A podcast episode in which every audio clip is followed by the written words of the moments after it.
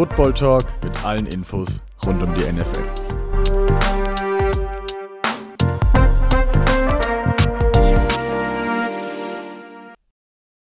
Hallo und herzlich willkommen zu einer neuen Folge von unserem Hail Mary Football Talk.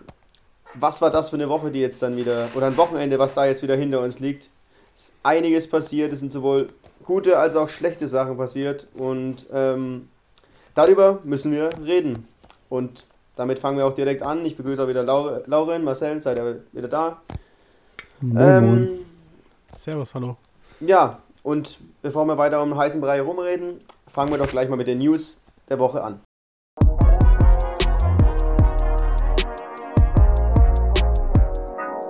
Die NFL News. Ja, das erste ganz große Thema, was über der Woche schwebt, möchte ich fast sagen, ist das Verletzungspech, das jetzt wirklich relativ sch äh, schnell Einhalt in die NFL gewährt bekommen hat, sag ich mal. Ist egal. Auf jeden Fall sind jetzt wirklich in, in Woche 2 allein wahnsinnig viele Starspieler ausgefallen mit Verletzungen. Allen voran Saquon Barkley, der sich direkt das Kreuzband verletzt hat, out äh, for season ist, dementsprechend kein Spiel mehr machen wird. Die 49ers hat es ganz hart erwischt. Die haben mit Nick Bosa ihren Defensive End für die Saison verloren. Solomon Thomas genauso, beide meiner Meinung nach auch ACL, also beide Kreuzbandriss. Ja. Raheem Mostert ist raus für einige Spiele. Jimmy Garoppolo wurde gegen Ende des Spiels geschont, weil er die erste Hälfte viel gehumpelt hat. Dann haben sie ihn rausgenommen, als sie zur Halbzeit schon relativ komfortabel vorne waren. Also die haben die, für die kam es wirklich Faustdicke. Anthony Barr ist ebenfalls raus, out for season. Cameron Sutton ist out for season, der Receiver der, der Denver Broncos. Sutton. Cortland Sutton, sorry. Falscher, falscher Name. Auf jeden Fall ganz, ganz wild, dass das in einer Woche so hart wirklich die NFL trifft. Dazu noch äh, Christian McCaffrey, Running Back der äh, Carolina Panthers, der zwar nicht, nicht out for season ist, aber auch einige Wochen fehlen wird. Richard Sherman auf IR wegen einer Verletzung. Drew Locke von den Denver Broncos, der, der Quarterback, der ist eben auch jetzt erstmal raus für einige Wochen. Da haben die als Ersatz äh, Blake Bortles gesigned, der zuletzt bei den Jaguars gestartet war und danach jetzt auch Zeit bei den LA Rams war. Also wirklich ganz wild. Natürlich jetzt die Diskussion, liegt das daran, dass es einfach nur wahnsinnig viel Verletzungspech war oder ist es vielleicht äh, aufgrund der fehlenden Offseason, aufgrund der fehlenden äh, Preseason-Spiele besser gesagt, liegt es daran, dass die Vorbereitung nicht stimmt? Was sagt ihr dazu? Ja, also da gab es auf jeden Fall wieder, wie du sagst, da gab es wieder Diskussionen und ich sag, wie es ist. Ich war vor der Saison schon ein bisschen negativ gestimmt in die Richtung, ob es da vielleicht zu mehr Verletzungen kommt, weil so eine Preseason ist halt nicht nur dafür da, dass die Spieler und die Trainer verstehen, wie ihre Mannschaft drauf ist, wie ihre Mannschaft, ähm, ja, wie die Form quasi ist, welche Spieler wo wie spielen können, sondern auch dafür da, dass du wieder in die Belastung reinkommst. Klar, man kann sagen, ja, die haben auch trainiert, die haben auch nicht so viel trainiert, ja, die haben auch ähm, mit Pets trainiert, vier Wochen oder so. Aber das reicht dann nicht, weil du, wenn du gegen Gegner spielst, ist nochmal ein ganz anderes Tempo drin. Und ich denke, das kann schon gefehlt haben, weil vor allem, wie du schon gesagt hast, die Auffälligkeiten, in welcher Regelmäßigkeit jetzt quasi leider Kreuzbandrisse aufgetreten sind, es kann alles eine Folge von fehlender Belastung sein. Klar, nach zwei Wochen schwierig zu sagen, aber auszuschließen ist es auf jeden Fall nicht.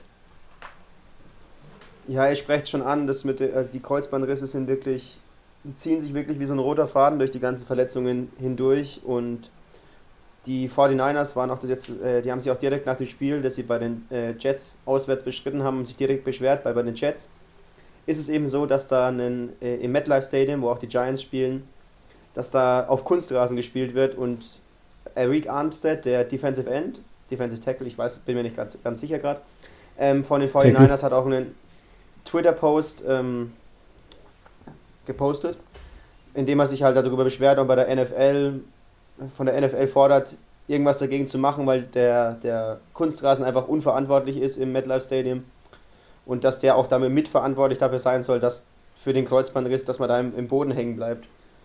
Ähm, also dass er, er fühlt halt mit seinem Bruder aus der, aus, äh, aus der D-Line der 49ers mit Nick Bosa und hat sich deswegen auch an die NFL direkt gewandt. Und ich muss auch sagen, äh, mich selber als Giants-Fan hat vor allem die Verletzung für Saquon Barkley stark getroffen. Ich möchte auch eigentlich kaum noch viel darüber äh, reden, weil es halt einfach so ein junger Rising Star, der sich dann jetzt so, so schwer verletzt und dann die ganze Saison ausfällt, ist halt einfach nicht nur für einen Giants-Fan einfach dramatisch. Ja, ich finde vor allem bei den Giants wäre was gegangen. Ich weiß nicht, ob du dazu noch was sagen willst, aber ihr, ihr saht jetzt, ich sag mal so, wenn ihr noch einen Saquon Barkley dabei gehabt hättet, über, über vier Quarter, ihr saht ja nicht schlecht aus. Also das ist dann immer doppelt ärgerlich, wenn du eine Saison siehst, die Saison könnte was gehen. Zwei nicht so schlechte Spiele gemacht für mich. Klar, kein perfektes Coaching jetzt an der Stelle, muss ich dazu sagen. Hat mir jetzt nicht in, in bestem Maße gefallen, aber halt ärgerlich. Du hast jetzt deinen Running Back verloren aber du kannst, beziehungsweise Marcel, du kannst auch mal nehmen, ihr, wie schaut es denn da mit Alternativen aus? Gibt es da schon was, was ihr im Blick habt? Ja, da ist ein interessanter Kandidat, jemand, den wir auch schon vor der Saison äh, im Gespräch hatten, wo wir uns auch nicht sicher waren, wo der hin landen könnte. Und ja, bis wir jetzt hatten ist er eben damals noch bei den, gelandet. bei den Bucks hatten wir ihn damals. Genau, da war einer der Kandidaten, das ist nämlich Devonta Freeman, Devonta Freeman, wie auch immer man den Namen ausspricht, da scheiden sich ein bisschen die Geister. Auf jeden Fall ehemals äh, Atlanta Falcons Running Back. Damals, haben wir auch damals schon angesprochen, in diesem ominös noch, noch verlorenen Super Bowl nach 28-3 Führung hat er mitgespielt, war die erste Hälfte brutal stark. Und der ist jetzt beim Workout gewesen in New York, wird laut interner Quellen höchstwahrscheinlich der Nachfolger bzw. Die, die Ergänzung jetzt auf, auf Running Back sein, nachdem man da definitiv reagieren muss, wenn so ein Spieler wie Barkley ausfällt. Ja, natürlich unfassbar, unfassbar ärgerlich. Jetzt nochmal zurück zum, zum Rasen im MetLife Stadium. Wenn das tatsächlich der Grund für die Verletzungen wäre, wäre das natürlich doppelt und dreifach ärgerlich, weil dann, da sind ja tatsächlich dadurch, dass es eben doppelt bespielt wird von den Giants und den Jets, jede Woche ein Heimspiel. Dementsprechend, wenn das der Rasen da wirklich so eine Gefahr darstellt, das wäre ja wirklich unverantwortlich, wie bereits erwähnt. Wäre wär, wär nicht optimal auf keinen Fall. Und was ich noch anbringen wollte, weil ich es vorhin bei Richard Sherman schon erwähnt habe mit IR, also Injured Reserve, da wurden jetzt im Zuge von Corona auch ein bisschen die Regeln verändert. Und zwar früher war das so, wenn man in dieser Injured Reserve List, also für verletzte Spieler, wenn man da drin war in diesem Programm, sage ich mal, konnte man acht Wochen nicht reaktiviert werden. Man hatte, jedes Team hatte die Möglichkeit, zwei Spieler auf dieser Liste als Designated to Return, also die dann später wieder für das Team noch in der Saison spielen werden. Das hat man jetzt alles weitestgehend aufgelockert. Und zwar ist es so, dass man nur drei Wochen auf dieser Liste verbringen muss. Wenn man nach drei Wochen wieder fit ist, kommt man wieder quasi zurück. Das wird auch bei Richard Sherman wahrscheinlich so sein, bei dem ich es eben schon erwähnt hatte. Wurde, wie gesagt, wegen Corona alles ein bisschen vereinfacht, um den Teams eben mehr Spielraum zu geben, einfach um da die Möglichkeit zu gewähren, neue Spieler ins Team zu holen, weil es, wie gesagt, momentan man weiß dann einfach nicht genau, wie, wie man das sonst einfach stemmen sollte. Ja, da danke ich dir Marcel mal für die Aufklärung, weil das wussten wahrscheinlich einige Fans nicht. Mir war das auch bis wir es vorhin drüber äh, hatten, nicht unbedingt klar, dass es da eine Verkürzung gab. Aber nochmal kurz zum, zum Freeman-Thema zurück. Ähm, viele werden sich wahrscheinlich auch gefragt haben von euch da draußen, ob da Platzkummer, der, der österreichische Profi, ähm, der jetzt im Practice Corps von den Giants ist, eine Option gewesen wäre. Da muss ich leider sagen, nein. Weil der ja durch, wie wir letztes Mal schon erklärt haben, durchs Pathway-Programm nur da ist. Und ähm, Spieler, die dadurch ins Practice Squad geschickt wurden, dürfen eben nicht, ins Akt, äh, nicht aktiviert werden, wie es normal ist. Also das kann, wird auf jeden Fall nicht passieren. Aber die Frage, die ich dir jetzt stellen wollte, Niklas, ist, denkst du, dass Freeman eine Alternative wird, wo die Giants vielleicht auch nur für ein paar Siege gehen wird oder äh, werden können? Oder meinst du, dass es da eine absolut wahnsinnige Verschlechterung? Klar, äh, Saquon für mich vorausragender Running Back, aber Freeman hat auch performt, wenn er da war. Also wie siehst du da eure Chancen? Ja, ich kann jetzt mal so grob die beiden Spiele nochmal ein kurzes Resümee über die letzten beiden Spiele so ähm, verfassen und ich finde halt, dass ähm, es für jeden Running Back hinter der O-Line, die wir jetzt. Ich dachte wirklich, dass vor der Saison, dass die O-Line sich wirklich verstärkt hat und dass wir da jetzt wirklich einen Sprung nach vorne gemacht haben, aber wenn man das schon wieder sieht und auch wenn, wenn man, wir folgen ja auch ein paar Memes-Seiten und so und äh, direkt nach dem ersten Spieltag wurde ein Bild gepostet, ähm, was Saquon Barkley sieht und dann war einfach ein Bild, wo die komplette Giants O-Line weg ist, weil viel Zeit oder viel, viele Gaps bekommt er nicht von, die, von der O-Line oder hat er nicht bekommen in, der Zeit, in den zwei da hat, er, da hat er ja auch wirklich ganz, ganz schlimme Zahlen, muss man nochmal dazu sagen. Also im ersten Spiel, ich weiß, die Zahlen genau habe ich nicht im Kopf, aber das war mir ganz, ganz genau sowas. Also ganz, ganz schlimm wirklich. Ich glaube 15 Rushes oder sowas um den, um den Dreh rum. Mhm. Wirklich unterirdisch. Ja, und dann weiß ich nicht, wie gut er sich jetzt einen Running Back macht, der nicht im Ansatz, also nichts gegen De äh, Devonta Freeman, also ich denke, dass es auf jeden Fall ein guter NFL Running Back ist, aber er ist halt kein Saquon Barkley, der für mich auch best, sogar besser ist als äh, Christian McCaffrey. Ähm, also er ist nicht im Ansatz so gut wie äh, Saquon Barkley und deswegen wird er sich schwer tun, aber ich denke, dass die Giants ähm, jetzt in Zukunft oder in, in diesem Jahr. Ich denke, ähm, Freeman wird einen Einjahresdeal bekommen, weil man davon ausgehen kann, dass Barkley nächstes Jahr wieder fit zurückkommt. Also natürlich die Hoffnung hat, dass Barkley nächstes Jahr äh, bei 100% ist. Und ich denke, dass die Giants ähnlich wie die 49ers so einen Triple Punch aufbauen werden mit Dion Lewis, mit Wayne Gallman. Ähm, das ist sowas ähnliches, was, die, äh, was Frisco letztes Jahr hatte mit einem Tevin Coleman, Raheem Mostert und sagt mir, Matt Breeder, genau. Ähm, Matt Breeder, genau. Ja, und ich denke mal, dass sie sowas ähnliches aufbauen werden oder versuchen zumindest, weil ich sehe da jetzt keinen herausragenden Frieda und Beck da mit drin. Weil man, ähm, falls ihr euch noch an die Ze äh, Zeiten zurück erinnert, als Freeman bei den Falcons war, da hatte er auch für, äh, für das Third Down immer äh, Tevin Coleman auf dem Feld. Genau, der war am besten, wenn er sein, sein Double Punch hatte, das stimmt. Genau. Was ich jetzt ganz klar sagen muss, was ihm im Vergleich zu Buckley natürlich brutal fehlt, ist die, die Catching-Komponente. Also Saquon Buckley wirklich ein deutlich besserer Passcatcher als das Freeman ist. Der ist dann doch mehr der rein, reine Runner. Dementsprechend wäre es auf jeden Fall sinnvoll, dem noch ein paar andere, James White beispielsweise, eben an die Seite zu stellen. Der könnte dann, könnte dann deutlich besser klappen. Ja gut, dann kommen wir mal zu erfreulicher, erfreulicheren Nachrichten für die Spieler, nachdem wir jetzt das Verletzungspech abgearbeitet haben. Kommen wir zu Vertragsverlängerungen, denn einige Spieler haben in der letzten Woche äh, wirklich eingecashed. Und ähm, äh, Marcel, kannst du mal mit den Receivern anfangen?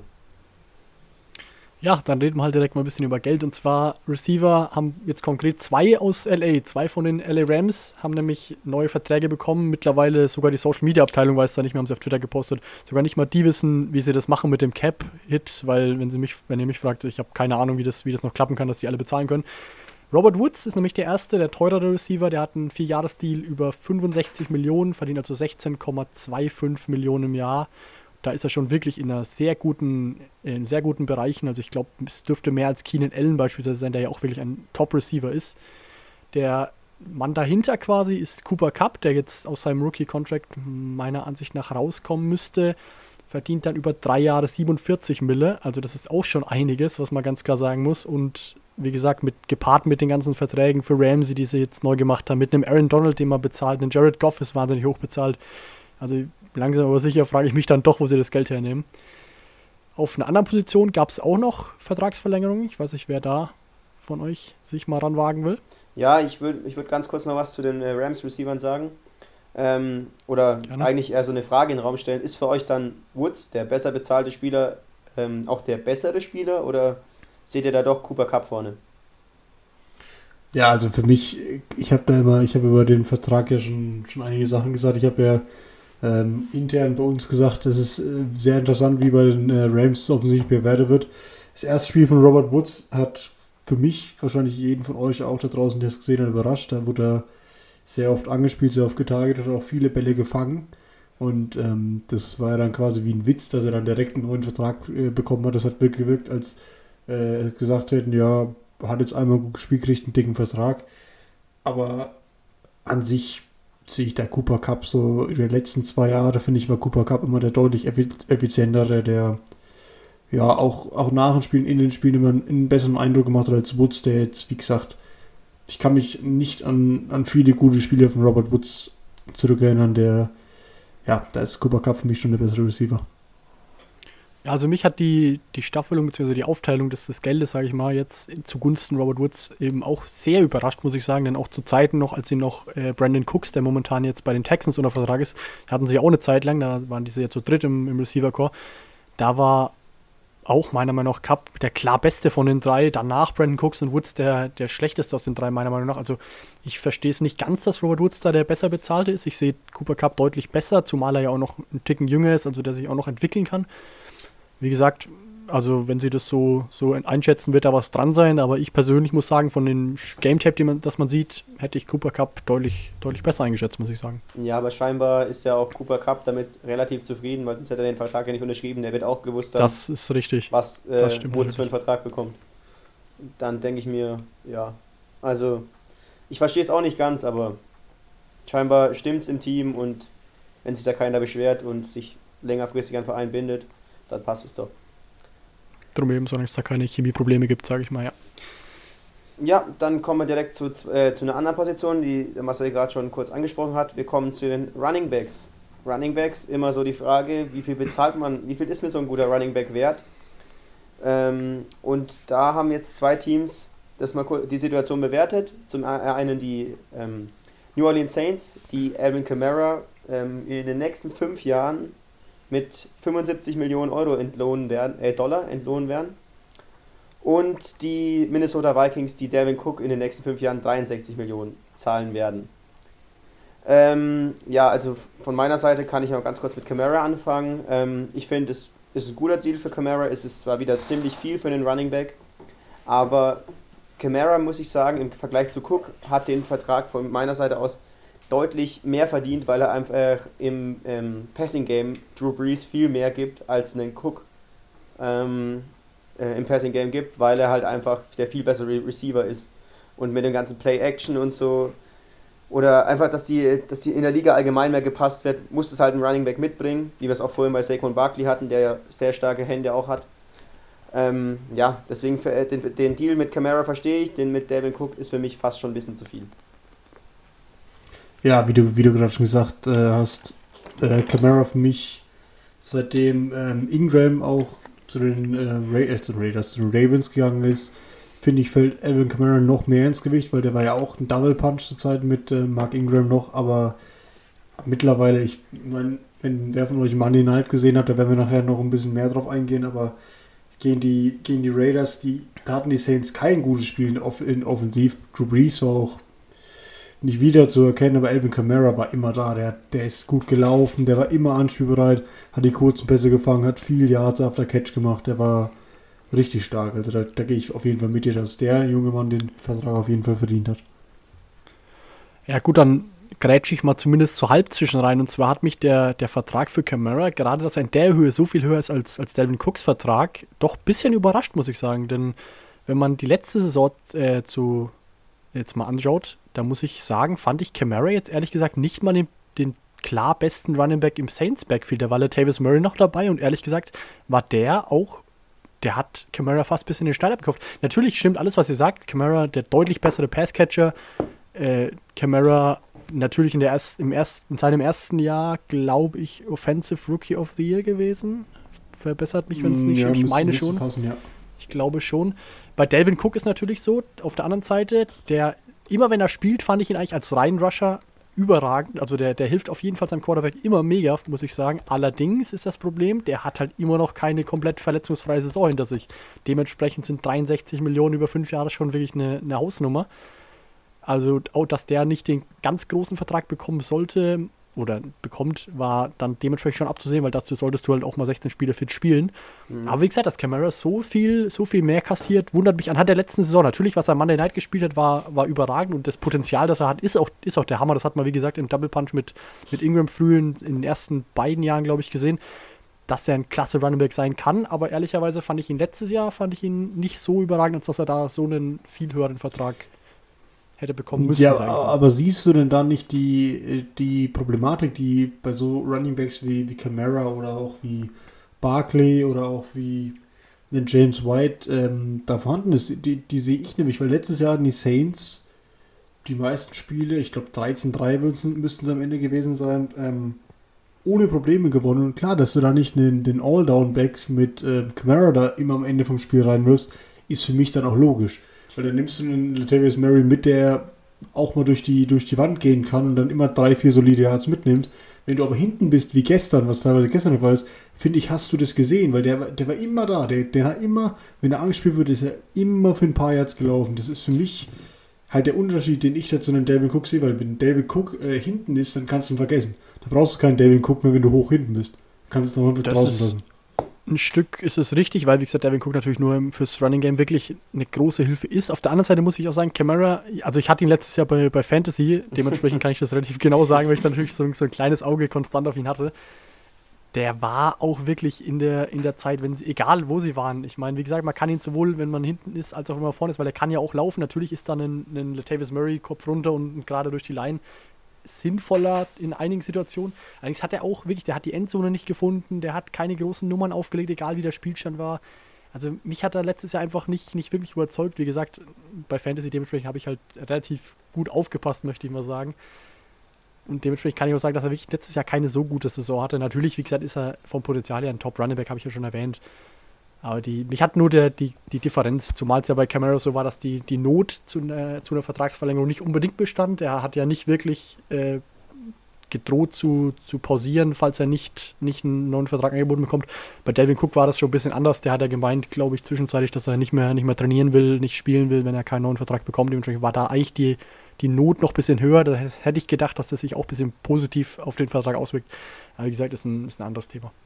Ja, das, ja die, die Stats zeigen es ja auch schon, dass ähm, Camara letztes Jahr kein gutes Jahr hatte, aber ich kann mir schon vorstellen, dass der jetzt auch in diesem Jahr, wenn man auch das, die ersten Spiele schon sieht, dass der nochmal einen Sprung jetzt wieder macht und ähm, wieder in seine alte Form anknüpft. Also kann Natürlich, wie gesagt, allein, allein das Monday Night Game war, war mega, wo ich meine 100, knapp an die 100 Yards äh, Receiving und nochmal 70 Yards Rushing. Ich kann es nicht genau sagen, aber auf jeden Fall wirklich über 150 Yards meine ich und auf jeden Fall ein klasse Spiel gemacht, ausgeholfen, wenn, wenn Michael Thomas gefehlt hat. Ja. Der ja übrigens tatsächlich auch noch oben in die Verletzungsliste ist, wenn wir nochmal ganz kurz zurück, der fällt auch einige Wochen aus. So, so traurig es ist, wie gesagt, da kommt fallen ein, beinahe jede Minute fällt ein neuer ein. Also Michael Thomas auch noch auf die Liste, ja. wird auch einige Wochen fehlen. Ja, was wir. Und, äh, okay, ja, erzähl, ich, erzähl. Ich, ich, muss noch mal kurz zu den Verletzungen zurück, weil das hattest du vorhin kurz erwähnt, ähm, Marcel, glaube ich, dass ähm, äh, Drew Lock, ja, ich war gerade bei Andrew Luck, aber Drew Lock, genau, ähm, Drew Lock, wegen einer Schulterverletzung jetzt bei den Broncos ausfällt und die jetzt erst kurz äh, vor ein paar Stunden Blake Bortles äh, zu, ne, zu einem One-Year-Deal ähm, unter Vertrag genommen haben. Genau. Das haben wir so ein bisschen jetzt ähm, unter der Hand quasi ein bisschen behandelt. Aber was sagt ihr denn dazu? Was ist jetzt mit Blake Bortles? Was geht denn jetzt ab? Ja, was will ich dazu groß sagen? Ne? Es ist. Ist ja, Blake Bortles die Antwort? Es ist. ist hm. nee, nee. Das ist wie, wenn sich, wenn sich letztes Jahr, ich als Patriots-Fan muss es, muss es mich schwer sich daran erinnern. Es gab auch letztes Jahr Zeiten, schon Zeiten, wo dann bei uns ein gewisser Heuer Heuer gespielt hat ähm, als Backup und ich, ich, ich kann von außen stehen sagen, so, so Männer sind nicht umsonst vertraglos. Es gibt Spieler wie, ähm, wie Kaepernick zum Beispiel, der ist, Colin Kaepernick für die, ja, ich meine, jeder Football-Fan kennt ihn, die sind aus anderen Gründen vertraglos, nicht weil sie kein Football spielen können, also Free Agents. Aber dann gibt es den Blake Bortles, der hat, also ich kann mich jetzt persönlich nicht, wie bei Gardner Minshew letztes Jahr, also mittlerweile ja Quarterback von den Jaguars, gab es ja letztes Jahr auch die Diskussion, ob er denn besser ist oder schlechter als Blake Bortles und ob da Nick Foles spielen sollte oder, oder was auch immer. Aber ich kann mich nicht entsinnen, dass ich mal ein Spiel von Blake Bortles gesehen habe, wo ich mir danach gedacht habe, oh ja, der muss konstanter Starter in der NFL sein, der ist so gut. Ich erinnere mich da an Würfe, wo er beim Wegwerfen sein, sein O-Liner gegen Schienbein, gegen die Ferse, gegen die Wade geworfen hat und dann die Dinger intercepted wurden. Also der Mann ist, der Mann ist eine eine, eine laufende Slapstick-Einlage. Ich, ich freue mich auf die künftigen Spiele. Ich kann mir nicht vorstellen, dass die Broncos diesen Schritt irgendwann, ja, also das, ich bin mir sicher, dass sie den bereuen werden. Also wenn ich jetzt mal aus, aus höchst äh, positiver Sicht eines Denver Broncos-Fan, der ich nicht bin, reden wollen würde, würde ich sagen, Blake Bortles, der hat die Jaguars damals doch ins AFC Championship Game geführt und war nur ganz knapp davor, dass er sie in Super Bowl führt.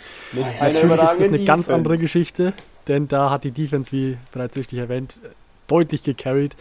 Also natürlich, man muss sehen, Drew Lock war der Starter, ganz klar. Dahinter jetzt, als er ausgefallen ist, hat Jeff Driscoll, der hat letztes Jahr einige Star äh, Starts bei den Detroit Lions bekommen, wenn ich mich nicht irre. Er hat sich aber auch schnell verletzt dementsprechend. und dann kam David Blau. Okay, ist auf jeden Fall aber auch nicht, nicht erfahren bei Black Bonds, hat man wenigstens ein bisschen Erfahrung. Natürlich, also ich weiß allerdings auch nicht, ob man mit Jeff Driscoll jetzt dann auf Dauer gehen will. Ich glaube sowieso, dass das der war nicht schlecht.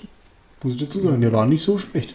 Ja, aber ob der das, ob der das rausreißen kann, ich weiß nicht. Natürlich, die, die Expectations, die Erwartungen waren, waren riesig, muss man ganz klar sagen. Die haben einen Top-Receiving-Core, die haben jetzt mit Melvin Gordon und, und Philip Lindsay Top-Running-Backs, die haben eine klasse Defense, die hatten mit Drew Lock einen, einen Quarterback, der letzte Saison richtig gut ausgesehen hat. Jetzt schon allein durch den, durch den Verlust von Lock wird das deutlich gebremst, meiner Meinung nach. Also ja, Von Miller, Von Miller Saison ja, auch. Genau, Von Miller, stimmt, den haben wir auch noch oben dabei. Da sind wir auch wieder beim Verletzungspech. Da merken wir, wie, wie relevant das wirklich diese Woche war. Von Miller ja auch noch aus äh, mit, mit einem Kreuzband ist, glaube ich, auch sogar. Mhm. Wie, als ja, man ich keine irgendwas mehr verliert. Oder? Ah, nee, Achillessehnenriss, oder? Achillessehnenriss müsste er, glaube ich, haben. Auf jeden Fall auch Sinn. verletzt. Also man wünscht ihm nur alles Beste, aber auf jeden Fall ist der auch. Nee, der hat kein, der hat kein Kreuzband, mir fällt gerade wieder ein. Der hat eine Verletzung, die jetzt operiert wird und die beste Timeline wäre sogar, dass er potenziell noch gegen Ende so eventuell zurückkommen würde. Was aber auch ein bisschen, bisschen Harakiri ist. Also offiziell ist er out for season, meiner, meiner Ansicht nach. Auf jeden Fall, wie gesagt, die haben schon einiges jetzt verloren durch Verletzungen. Ich glaube nicht, dass Bortles die Antwort ist. Ich glaube nicht, dass Jeff Driscoll die Antwort ist. Ist jetzt richtig schwer für, für Denver. Bin mal gespannt, wie die sich jetzt schlagen werden, aber auf keinen Fall wird, wird Bortles, glaube ich, jetzt zurückkommen und spielen wie ein MVP-Kandidat. Das sehe ich wirklich nicht passieren. Wie Nick Foles zu 17. Ja, gut.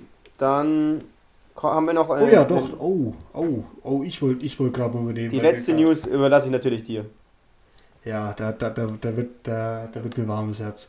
Aber wir, ja vorhin, wir, sind, wir haben angefangen mit nicht so erfreulichen Nachrichten, Verletzungspech. Dann sind wir zu Vertragsverlängerungen gekommen, die für die Spieler besonders waren. Und dann kommen wir jetzt als letztes noch zu einer Sache, die für mich als Patriots-Fan und wahrscheinlich auch für jeden deutschen NFL-Fan. Die ganze, ganze deutschsprachige. Der ganze deutschsprachige Raum. Das ist, also, deutschsprachige Raum. So da ist, da, da, da wird ein warmes Herz.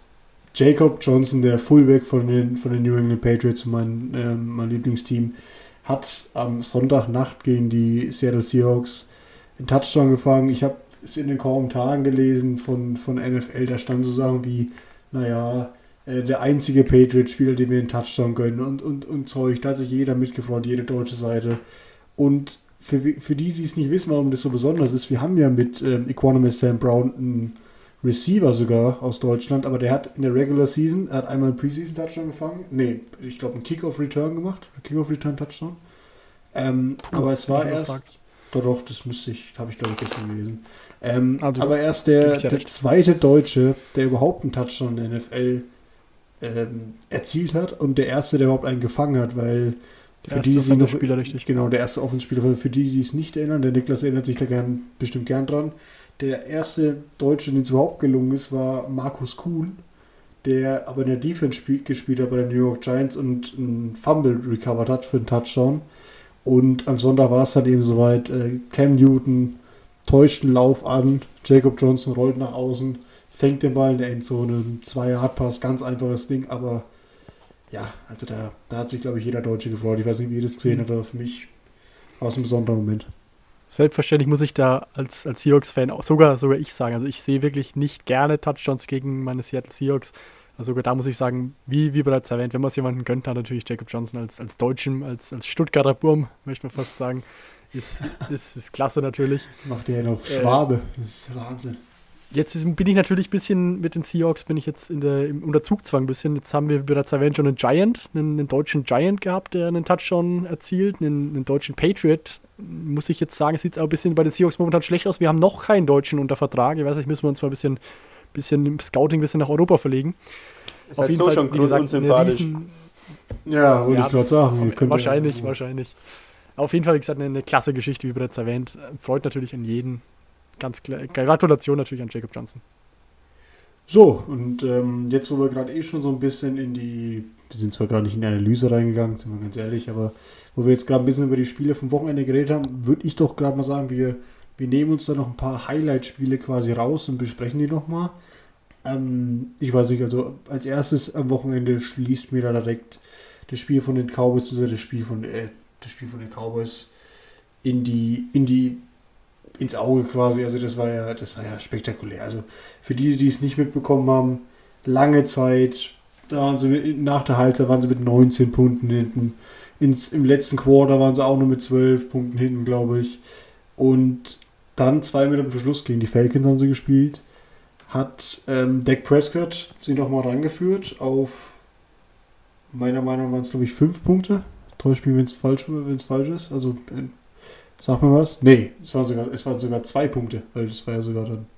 Genau, Game Winning Game Field Goal. Game Winning Field Goal. Genau, richtig. Also waren zwei Punkte. Äh, haben sie nochmal einen Touchdown erzielt und dann ging es eben darum, einen Onside-Kick zu erzielen, also einen Onside-Kick zu recovern. Das war für mich einer der, einer der besten Onside-Kicks, die ich je gesehen habe. Das Ding war gefühlt 14 Sekunden lang hat es gebraucht, bis der, bis der Ball die 10 Yards überquert hat. Für die, die es nicht wissen, am Onside-Kick muss der, muss der Ball erstmal über 10 Yards gehen und dann ist er für beide Teams eben aufnehmbar. Und Dann haben sie eben den Onside-Kick recovered. Dak Prescott. Ja, da darf ich aber, da darf ich aber ganz kurz reingrätschen. Das ist nämlich. Das war ein das, Fehler das, von den was, Falcons. Was die Falcons nämlich richtig dämlich gemacht haben. Es ist nämlich nicht so. Es ist nämlich so, dass nach 10 Yards der Ball für die, für die kickende Richtig. Mannschaft frei ist. Die Falcons hätten sich nämlich jederzeit davor schon drauf werfen können. Das ist nämlich das Konkrete, weil da standen wirklich drei Falcons-Spieler drumherum und hätten eigentlich nur die Hände aufmachen müssen und den Ball aufnehmen müssen und, und schauen und, und schauen, wie der Ball da sich, haben sich ein bisschen anstecken lassen, scheinbar von dem, was die, was die Cowboys da als, als Kicking-Team veranstaltet haben. Und auf einmal ist der Ball über die 10 Yards und auf einmal haben dann die Cowboys den Ball. Also wie gesagt, der Ball ist nach 10 Yards frei für die Cowboys, um wieder hinzugehen. Die Falcons hätten jederzeit davor auch schon hingehen können. Ja, und da will ich auch jetzt nicht diese. Woche in die Facility reinmarschieren, weil ich glaube, für die Nee. drei Spieler, die da Nee. um, de, um das Feuer quasi, also um den Ball rumgestanden waren, die haben da jetzt äh, keine entspannte Analyse diese Woche. Also ich sage, wie es ist, das Video werden sie wahrscheinlich 10, 12 Mal gesehen haben die Woche bis jetzt und äh, die Woche ist noch nicht so lang. Da werden sie ordentlich den Kopf gewaschen bekommen, vor allem weil ähm, die Falcons ja eh schon im ersten Spiel schon verloren, die, gegen die Hawks deutlich. Jetzt waren sie so weit vorne und die haben ja eine Geschichte mit, mit ähm, hohen Führungen. Man erinnert sich nur an den Super gegen die Patriots. Und dann so das Ding wegzubekommen, muss aber auch einen Hut ziehen vor, vor Dak Prescott, der sie dann, glaube ich, sogar ohne Timeouts, müsste es glaube ich sogar noch gewesen sein, dann nochmal zu Infico Range geführt hat. Und dann haben sie eben den Game -Winning, das Game-Winning Field Goal äh, geschossen. Und nochmal kurz für die Leute, die, die jetzt denken, naja, das passiert ja relativ oft. Die Falcons waren das erste Team von 240 plus, ich, ich habe gerade die genaue Zahl, nee, 440 plus, ich habe gerade die genaue Zahl leider nicht im Kopf, ähm, die mit, ne, mit 39 Punkten und ohne Turnover ein Footballspiel verloren haben. Also muss man ja vorstellen, das war wirklich ein Wunder, dass die Cowboys das gewonnen haben, ohne Turnover. Die Cowboys hatten in der ersten Halbzeit fünf Turnovers und haben das Spiel trotzdem gewonnen, ohne dass die Defense da jetzt ein Wahnsinns Turnover-Festival in der, in der zweiten Halbzeit kreiert hat. Also es war wirklich, es war verrückt.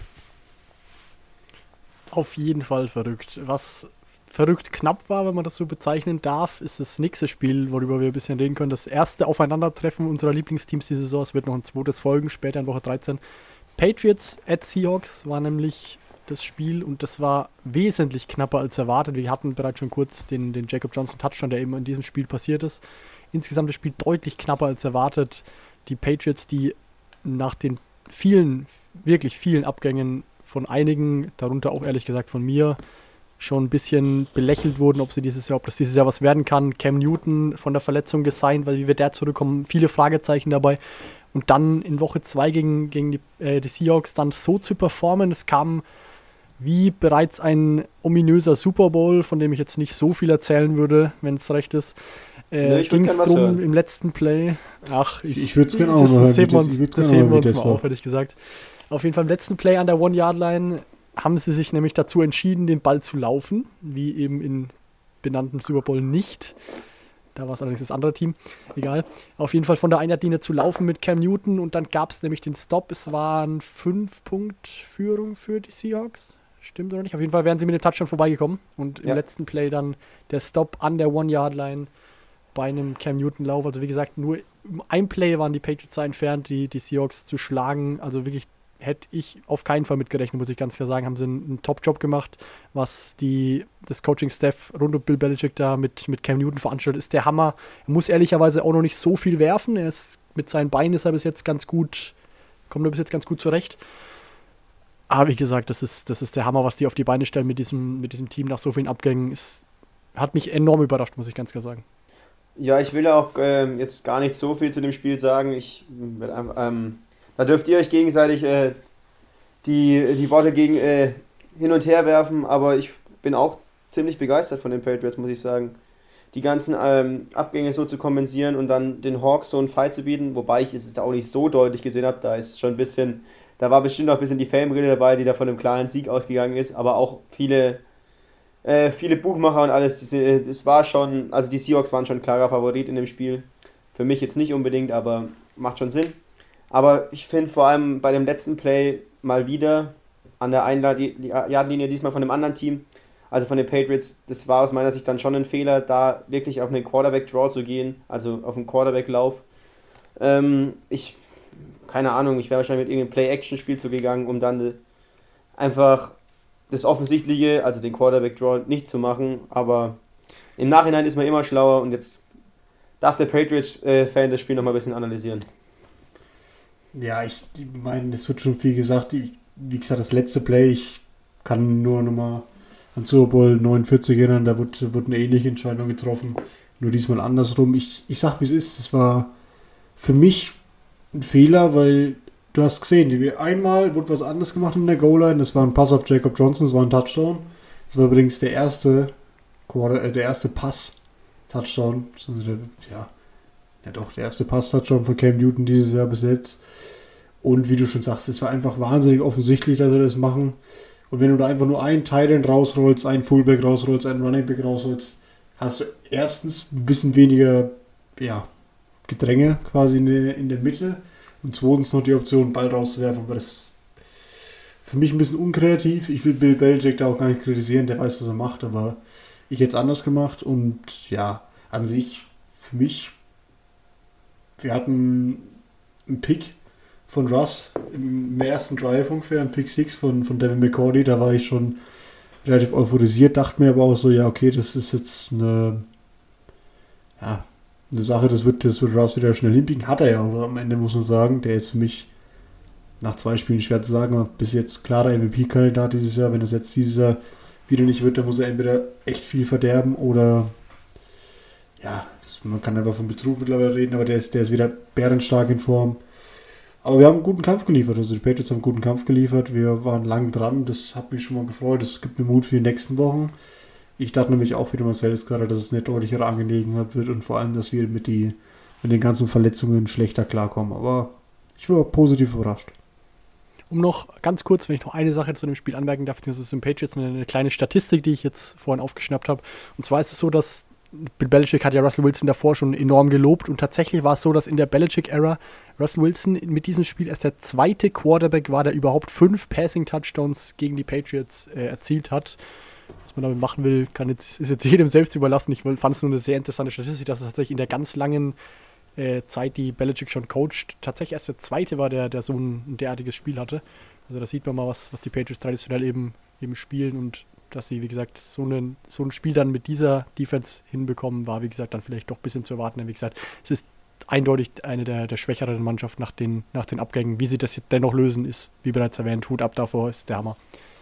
Ja, die Seahawks sind jetzt ein Team, was auf jeden Fall aktuell durch die Liga fegt.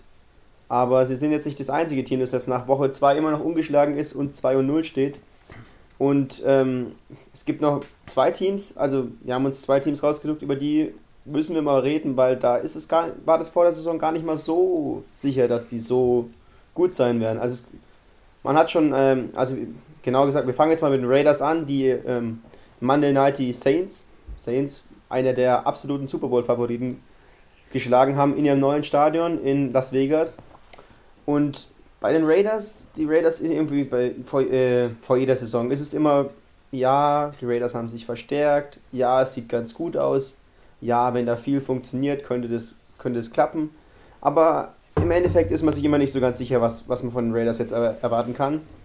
Und ich muss sagen, die Raiders haben mich auch jetzt wieder in Woche 2 absolut überzeugt. Und ähm, wir haben Spieler wie Josh Jacobs, der ähm, eine absolut tragende Rolle äh, im Running Game spielt, aber auch nicht das Running Game allein tragen muss, denn Spieler wie Jalen Richard oder so, die äh, übernehmen da auch eine, eine Rolle und ähm, nehmen auch ein bisschen Last von Josh Jacobs runter.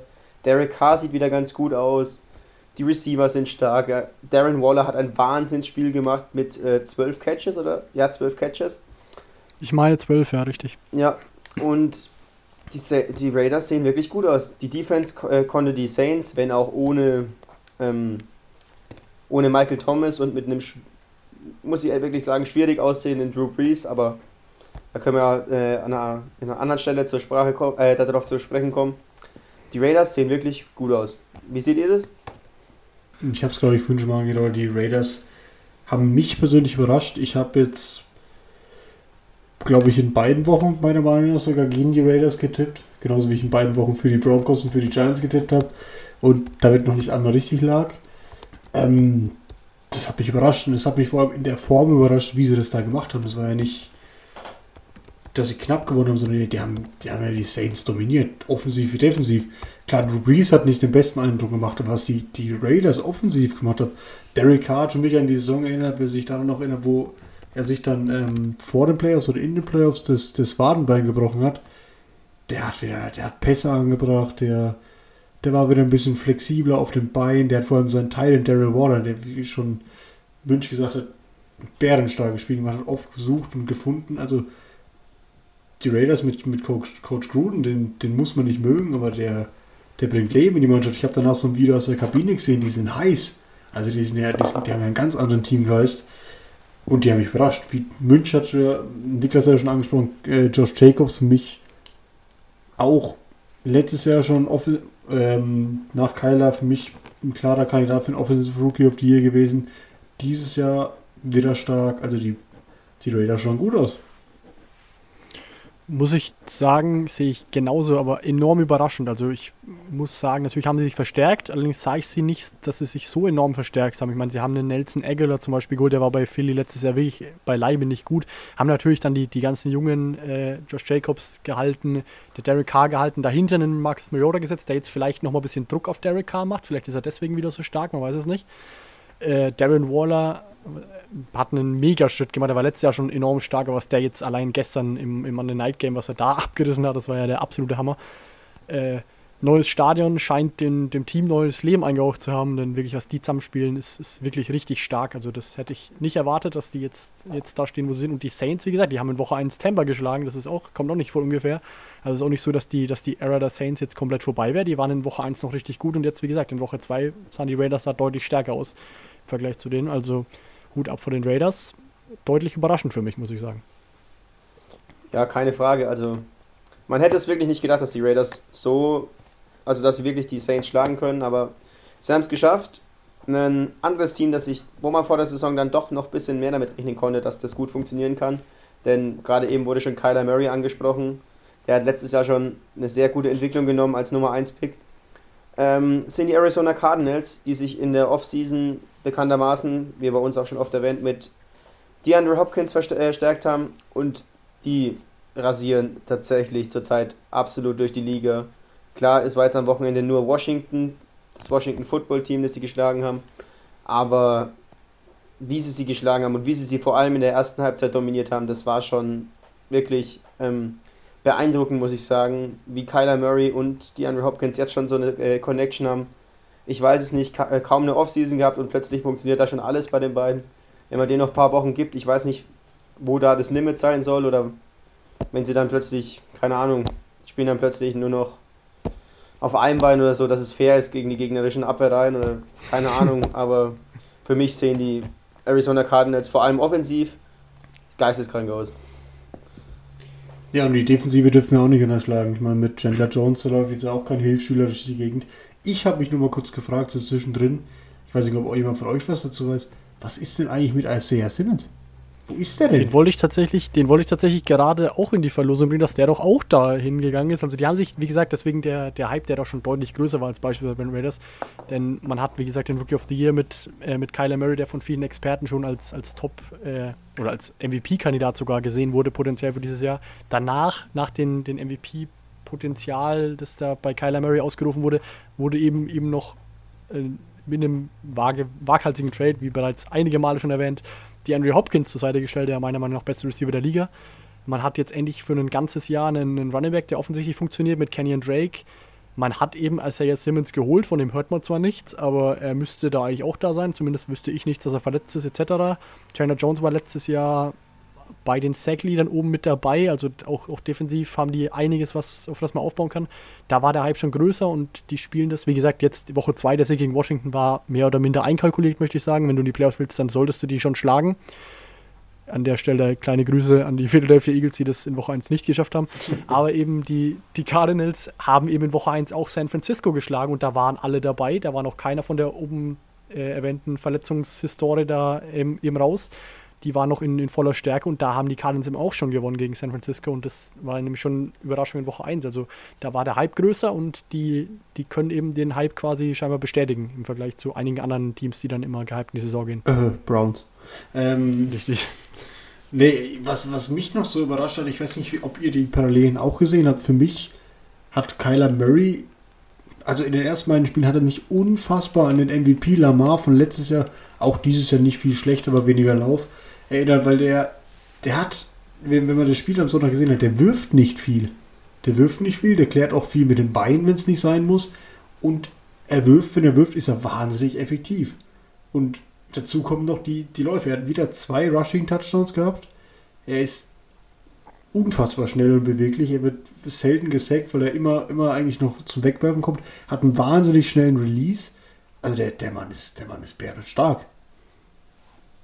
Ja, absolut, kann man nichts sagen. Ich ja. muss auch sagen, es freut mich auch, weil er in meinem Fantasy-Team ist.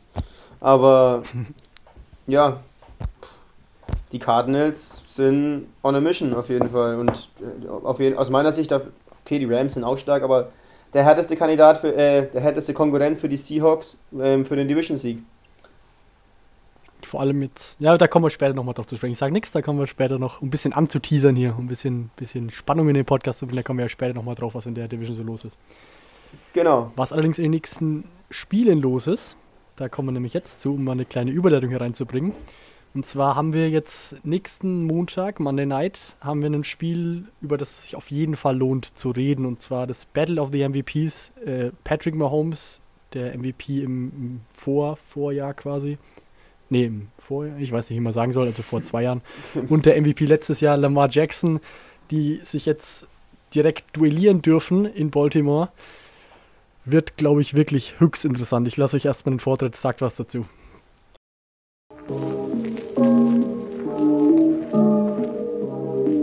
NFL Preview.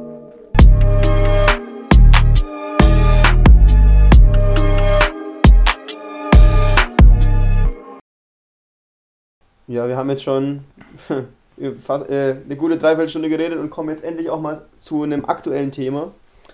Ähm, ja, die Chiefs gegen die Ravens. Ähm, ja, ich denke mal, das wird ein absolutes ähm, Must-See-Game. Äh, Must also obwohl es Montagnacht um 2 Uhr ist, also jeder, der Zeit hat und am nächsten Tag nicht arbeiten muss oder weiß ich nicht was, am nächsten Tag, äh, hoffentlich nehme ich am nächsten Tag nichts vor, denn das Spiel ist auf jeden Fall äh, das Anschauen wert. Denn ich denke mal, es könnte, für mich sind es die zwei besten Mannschaften, zumindest aus der AFC aktuell. Und ich, das könnte auch das, ähm, ein, äh, wie nennt man es denn? eine Prediction oder sowas äh, für das äh, AFC Championship Game sein in diesem Jahr und ich denke, dass es wirklich ein enges Match wird. Zwei absolut äh, brutale Quarterbacks, zwei absolut brutale Offenses, aber auch äh, keine schlechten Defenses, die, die da aufeinandertreffen. Ich muss sagen, ich habe da aktuell noch keinen Favoriten. Ich bin mir. Wenn wir dann später zu den Tipps kommen, das werde ich äh, aus dem Bauch raus entscheiden, weil ich beide sehr stark sehe. Aber ja, wenn was, Lauren, was denkst du, worauf kommt es an in dem Spiel? Wer entscheidet das Spiel? Ich denke mal, das wird, wie wir es, also ich will jetzt überhaupt nicht so hypend sagen oder so, aber ich glaube, es wird einfach ein Quarterback-Duell. Ich sehe sehr viele Parallelen in den Teams. Ich sehe mit Mark Andrews und, und Kelsey zwei bärenstarke Titans. Ich sehe auch mit Marquise Brown und mit äh, Tyreek Hill zwei ähnlich schnelle Receiver, die wahnsinnig gefährlich sind bei tiefen äh, Läufen. Und auch die Defense ist von den Defense-Line-Spielern sind, sind, beide Mannschaften gut aufgestellt und ähm, auch zwei, zwei starke Safeties mit, äh, ja, stopp. Äh, die, die, äh, die Backfields sind, sind ähnlich gut, sage ich jetzt mal. Also ich, ich glaube, am Ende wird es einfach darauf hinauslaufen, wer von den Quarterbacks besseren, den besseren Tag erwischt oder wie eben die, das gegnerische Team, die, die gegnerischen Coaches sich auf die Quarterbacks einstimmen, weil wir haben es letztes Jahr bei den Titans gesehen, wenn man den Lauf, das Laufspiel wegnimmt bei den Ravens und auch das Laufspiel, also das Scramble von Lamar, dann wird es für die Ravens schwierig. Und ähm, Andy Reid ist wahrscheinlich einer der besten Coaches der Liga, der wird sich da eine Option ausdenken. Aber auch die Ravens, wenn nicht blöd sein, die haben das Spiel von, gegen die Chargers gesehen von den Chiefs. Da wir Holmes in der ersten Halbzeit oder in den ersten drei Quarters vielleicht sogar nur 9 von, zwischenzeitlich 9 von 21 Bällen angebracht, weil er immer unter Druck war. Und die D-Line von den, von den Ravens und auch hinten dran mit den Linebackern und mit den Safeties, die sind in der Lage dazu, auch so viel Druck auszuwirken. Also es wird sehr interessant sein, wer das Coaching-Game und das Quarterback-Duell zwischen den beiden gewinnt. Ja, um es nochmal gesagt zu haben, jetzt schon, schon einiger Hype auch auf jeden Fall entstanden, ohne es aufhypen zu wollen, wie du bereits erwähnt hast. Es ist natürlich das AFC Championship Game, das sich letztes Jahr eigentlich alle gewünscht hatten, kann man so sagen. Und dass wir, dass uns letztes Jahr eben nicht gegönnt war, aufgrund von King Henry, der da die Ravens, den Ravens einen Strich durch die Rechnung gemacht hat. Auf jeden Fall, wie, wie bereits erwähnt, es, ist, es wird ein, glaube ich, ein richtig starkes Spiel, mit das, das beste Spiel, wobei es da noch ein anderes gibt, das werde ich später auch nochmal erwähnen, das mir, mir auch richtig Spaß machen wird, glaube ich. Äh, wen ich jetzt noch als, als potenziellen X-Factor-Player nochmal reinwerfen wollen würde, ist Clyde edwards verleer Pick Nummer 32, diesen Draft bei den Kansas City Chiefs, Running Back aus LSU. Der wurde vor dem letzten. Nee, der, wann wurde der denn? Ich bin mir nicht sicher, wo ich ihn auf äh, Fran auch ein bisschen vorgestellt gesehen habe. Der Typ, was der spielt, ist richtig gut. Das war der Wunschpick von Patrick Mahomes. Seitdem er da ist, der kann Bälle fangen, der kann laufen und der macht es auch genauso gut. Er hat das gegen die, gegen die Texans schon ein enormes Problem dargestellt. Im letzten Spiel ist er nicht so komplett äh, in Gange gekommen, fand ich. Da hat er nicht so ein brutal starkes Spiel gehabt, weil die Chargers die der Hammer war und das ist tatsächlich auch potenziell der Schlüssel, den die Ravens da möglicherweise in der Hand haben gegen die Chiefs, denn ich fand, wie schon gesagt, die, die äh, Chiefs, äh, die, die Chargers Defense hat das richtig, richtig gut gemacht. Da war permanent Druck von, von außen von Melvin Ingram bzw. Joey Bosa, war permanent Druck auf, auf Mahomes da und mit der, der kam eben auch auf Mahomes, da hatte er auch Probleme mit. Dann gegen Ende waren die scheinbar ein bisschen müde, die, die Pass-Rusher, und da gab es dann ein bisschen mehr Zeit für Mahomes. Den hat er genutzt und auf jeden Fall überragendes Spiel noch gedreht. Ich hätte es ehrlicherweise sogar den Chargers für die Leistung gegönnt dass sie da Absolut, vielleicht sogar den Sieg davontragen. Ja. Chiefs Ravens nochmal, um wieder aufs Spiel zurückzukommen. Ich werde alles dafür tun, das anzuschauen. Ich, ich schätze, dass es klappen sollte, nehme ich an. Und dann, äh, also wie gesagt, ich glaube, das wird ein Megaspiel. Ja, aber ich äh, wollte nur mal kurz, ich, ich nehme mal kurz deinen Punkt, den du gerade gesagt hast, auf mit, mit Edward Zeller. Ähm, ich stelle mal eine Frage an Niklas, die ich mal ungefähr so formulieren will. Siehst du denn die Bedrohung im Laufspiel von den Chiefs mit, mit Edward Zeller? Höher an als, ich wollte gerade sagen, Triple Threat, aber es ist ja, ist ja quasi ein Trump, äh, kann man Quadruple Threat sagen? Ich weiß nicht, ein Quadruple hm. Threat, ein Quadruple Threat. Ähm, von, von den Ravens bestehen aus einem bärenstarken Mark Ingram, den immer gefährlichen Lamar, dann auch ein, ähm, ein Rookie mit J.K. Dobbins und für mich, der immer ein bisschen unter den Tisch gekehrt wird bei den Ravens, aber immer irgendwie ich weiß nicht, wie ihr das gesehen habt, in den letzten Spielen viele Touches hat, mit, mit Gus Edwards, die haben ja da drei gute Running Backs und einen, einen mobilen Quarterback. Wen, wen, siehst du denn da quasi, quasi besser vom Laufspiel? Ich finde es, find es ziemlich schwierig zu vergleichen, weil ähm, du kannst eigentlich die Ravens Offense oder das Ravens Laufspiel kaum mit irgendeinem anderen Laufspiel vergleichen, weil das ist einfach, ähm, äh, es, es, es, hat halt niemand anders, das, ähm, ja, also ich denke, dass ja, Clyde Edwards Hilaire da so als klassischer Running Back in, dem, in der klassischen Offense den Chiefs schon viel geben kann. Aber ähm, man kann halt das, äh, ja, ich, ich denke, dass, dass er da schon viel, äh, viel mitbringt. Aber man hat auch im letzten Spiel jetzt gesehen, man kann ihn auch unter Kontrolle bringen. Und das äh, Ravens Laufspiel hat bis auf die Titans damals im, in den Playoffs noch niemand unter Kontrolle bekommen, also so richtig. Und deswegen ist halt die Frage, was die Chiefs als Antwort gegen das Laufspiel haben und gegen den äh, Quadruple Punch von den Ravens.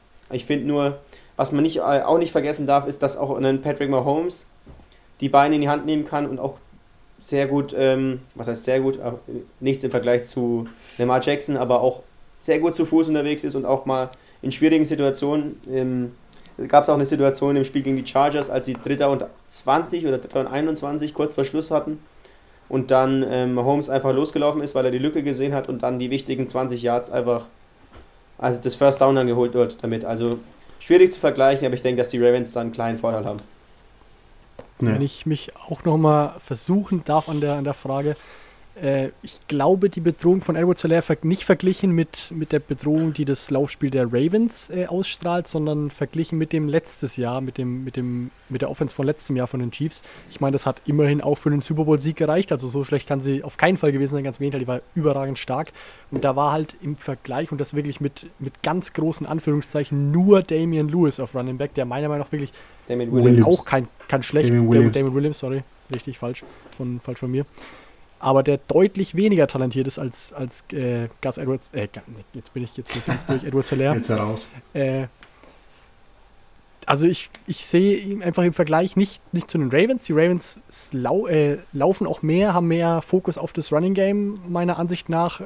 Die, die äh, Chiefs haben das letztes Jahr dafür eher durch den, durch den Pass auch in mehr Situationen geregelt. Und die haben jetzt aber eben noch die Dimension im Vergleich zu letztem Jahr, einem Running Back den Ball geben zu lassen, der eben noch deutlich shiftier, noch deutlich beweglicher, schneller, denke ich auch sogar ein Stück. Also der einfach talentierter ist, meiner Meinung nach, als, als der Running Back letztes Jahr um den Fehler nicht nochmal zu machen. Äh, den, wie gesagt, das ist, das ist allein, glaube ich, das, das was äh, wirklich, wirklich gefährlich ist. Aber ich finde es gut, dass Niklas es nochmal angesprochen hat. Ich finde, damit können wir es auch beenden. Ähm, Kenneth Murray, viel, viel gelobter Linebacker von den Chargers, finde ich, hat da oft mal, in, ich weiß nicht, ob es vom Scheme her war oder einfach vom, vom Spieler her, für mich einen Fehler gemacht, beziehungsweise einen Defense-Fehler gemacht, dass eben kein Spy. Also ein Quarterback-Spy im klassischen Sinne ist ja, wenn du als Linebacker einen abstellst, der nur darauf aus ist zu sehen, bei, vor allem auch bei tiefen Versuchen wie so Dritter und Zehn, dass er einfach nur dasteht und, und darauf aufpasst, dass er eben nicht losläuft, der Quarterback und keinen Gegenspieler vor sich hat. War oft das Problem bei den Chargers dann bei Dritten und Zehn oder sowas, dass Mahomes einfach nach vorne scramblen konnte und da keiner mehr war. Und da wird es äh, spannend zu sehen sein, ob äh, Coach Harbour da Patrick Queen, ist ja ein ähnlicher Spielertyp auch aus dem diesjährigen Draft, ähm, genauso schnell aufstellen wird, quasi als, als Spy abstellen wird bei so Versuchen und dann damit versucht, das Laufspiel von Mahomes in den Griff zu bekommen. Okay, dann finde ich, es haben wir viel zu dem Spiel jetzt gesagt. Auf jeden Fall, schaut es euch an. Ähm, es ist es auf jeden Fall wert. Must watch, must watch. Ja. Und bevor wir weiter jetzt noch mehr Zeit verlieren, denn die, die, die Uhr schläft nicht, also sie tickt unerbittlich weiter, gehen wir jetzt mal ganz schnell durch unsere Predictions durch für die Woche, denn die Wette ist immer noch am Laufen und ähm, keiner will sie verlieren, also außer Lauren, der sich auf sein Josh Allen Trikot freut. NFL Predictions.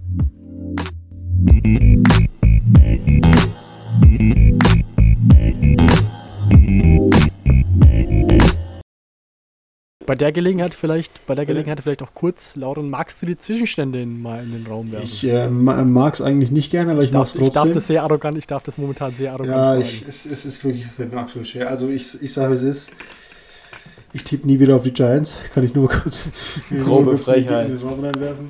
Ich auch nicht. Bin damit schlecht gefahren. Also gut, kurze Ergebnisse. Ähm, Marcel, 23, gute Leistung. 23 richtige. Danke, danke. Niklas, 19, schlecht.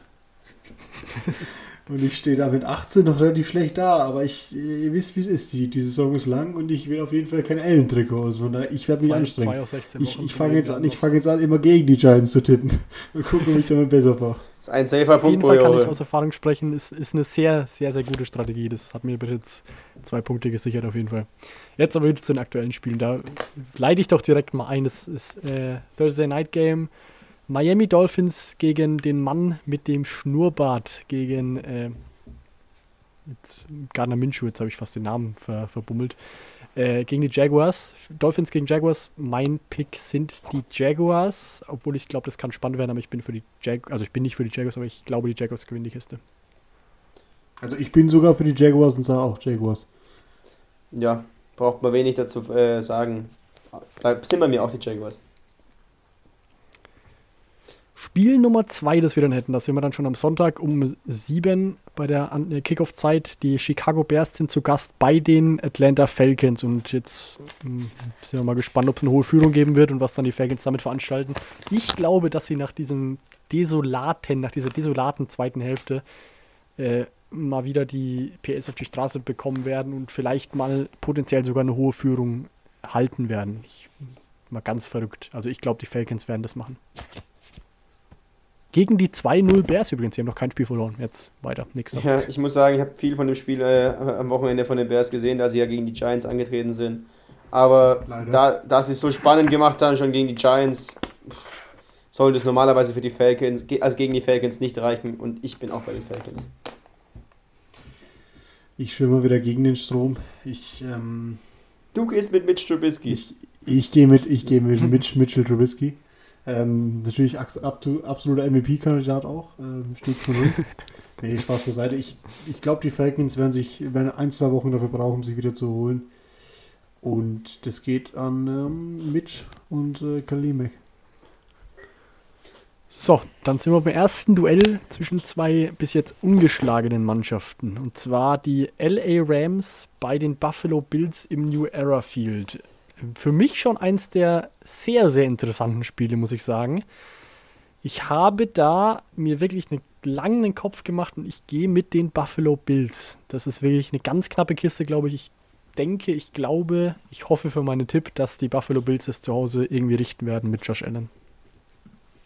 Ja, da gehe ich tatsächlich mit, auch wenn, wenn viele die Rams da als Favoriten sehen, weil die, die, die Rams schon wieder, vor allem mit Aaron Donald und mit der Offense, viel äh, so aussehen wie in ihrem Super Bowl-Jahr vor zwei Jahren. Ja, ich glaube schon. Ja, richtig, Ähm, genau. Aber ich sehe die Bills sehr stark. Josh Allen hat sich noch, hat noch mal einen Sprung gemacht mit der vier Touchdowns, über 400 Yard Performance am Wochenende gegen die Dolphins.